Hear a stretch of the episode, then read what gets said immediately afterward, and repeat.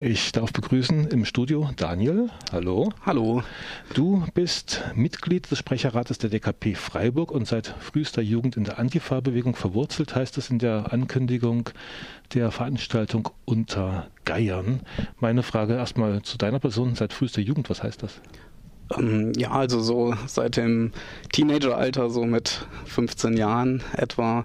Ähm, also meine politische Sozialisation fand äh, statt zu der Zeit, als ähm, im Zuge der politischen Veränderung um 1990 rum ähm, ja, die Pogromstimmung im Land sehr groß war und ähm, die Ereignisse Rostock, Mölln, Solingen, das waren schon sehr prägende Geschichten und ähm, ja, aus der äh, Einsicht in die Notwendigkeit daraus, dem etwas entgegenzusetzen, also es hat äh, viele ähm, viele Menschen meiner Generation damals auch geprägt.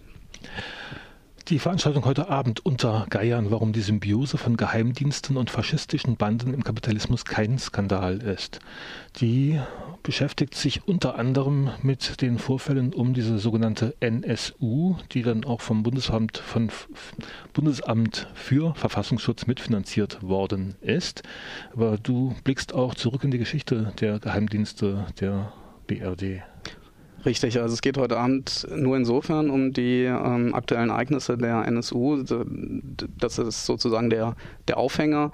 Ähm, worum es mir heute Abend gehen wird, zu sagen, dass es sich dabei nicht um ein neues Phänomen handelt, sondern dass ähm, die Unterstützung von faschistischen Organisationen Tradition hat in der Bundesrepublik. Ähm, das kann man schon ab etwa 1950 äh, datieren. Und ähm, die NSU-Geschichte ist jetzt quasi ähm, ja, der aktuelle Fall, der ist ja auch äh, breit beleuchtet. Und ähm, es geht aber auch darum festzustellen, dass das kein neues Phänomen ist. Also wir hatten da in der Vergangenheit, ich denke an die 80er Jahre, Wehrsportgruppe Hoffmann, ähm, 50er Jahre Bund Deutscher Jugend, das war quasi der Vorläufer von der deutschen Gladio-Sektion. Und ähm, ja, so zieht sich das eigentlich wie ein brauner Faden bis in die Gegenwart. Und äh, die Empörung in diesem Zusammenhang, die da von offizieller Stelle oft verlautet wird, hat doch dann äh, in diesem Kontext einen sehr heuchlerischen Charakter. Hm. Also ich kenne mich jetzt mit Geheimdiensten auch nicht so sehr gut aus. Die haben ja das Kennzeichen, dass da nicht alles öffentlich ist, was mhm. da passiert. Ich frage mich, ähm, wenn sich eine Organisation Verfassungsschutz nennt, dann müsste sie ja auch eigentlich der Verfassung verpflichtet sein. Ja, das ist äh, gut, dass du das ansprichst. Das ist natürlich, da haben wir schon mal den, den, ersten Etikettenschwindel. Ähm, ja, also die, die Verfassung, äh, wenn man sie sich anschaut, also wenn man jetzt mal vom Grundgesetz ausgeht und da den, mal den allerersten Artikel nimmt, dass die Würde des Menschen unantastbar ist, ähm, ja, ein, ein Grundsatz, der täglich aufs Neue gebrochen wird, wo ist die, die Würde der Menschen, die ähm, in den Flüchtlingsheimen unterkommen müssen, wo ist die Würde der Menschen in den prekarisierten Arbeitsverhältnissen, ähm, wo ist da der Verfassungsschutz, also wo wird da äh, die Verfassung geschützt. 1999 gab es einen Angriffskrieg von Deutschland mit organisiert auf Jugoslawien. Ähm, da wurde ja sogar das Völkerrecht gebrochen. Also da haben wir noch nie einen Geheimdienst intervenieren sehen. Ähm, ja, auch äh, also es ist die inhaltliche Ausrichtung, aber auf der anderen Seite geht es auch um die Methodik. Mir wird es auch heute Abend darum gehen, festzustellen, dass die Methodik der Geheimdienste schon ähm, ja, also mit der Verfassung gar nicht äh, vereinbaren ist. Es ist äh, ja äh, eigentlich unmöglich, ähm, auf der Grundlage auf, äh, frei von demokratischer Kontrolle da zu agieren.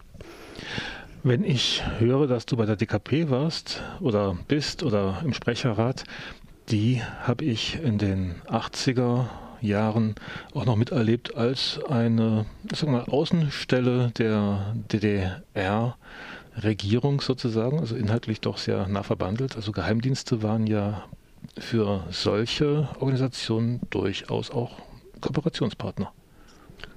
Gut, also ich möchte es mir jetzt nicht einfach machen und sagen, dadurch, dass ich 13 Jahre alt war, als die Mauer gefallen ist, kann man mir das schlecht in die Schuhe schieben. Äh, wir haben heute eine andere Ausgangsposition. Also es gibt jetzt keinen, nicht mehr den, den Kalten Krieg, zwei äh, Blöcke verschiedener Gesellschaftssysteme, die sich gegenüberstehen. Ähm, es ist gar keine Frage, dass diese Geschichte äh, kritisch zu bewerten ist. Man muss allerdings auch sagen, dass, also ich werde heute Abend herausarbeiten, das große faschistische Potenzial, was innerhalb der Geheimdienststruktur steckt. Und wenn man da von einer Blockkonfrontation ausgeht, ist die Frage, ob dann die, die Forderungen an die sozialistischen Länder ihrerseits auf äh, Gegenmaßnahmen oder Schutzorganisationen oder wie immer man das nennen möchte, zu verzichten, ob die nicht ein bisschen naiv ist. Hm. Also schon guter Geheimdienst, schlechter Geheimdienst. Also die Symbiose zumindest mit faschistischen Organisationen haben wir im Osten nicht gehabt. Das heißt, trotzdem sind da fürchterliche Fehler gemacht worden. Das möchte ich auch überhaupt nicht verhehlen.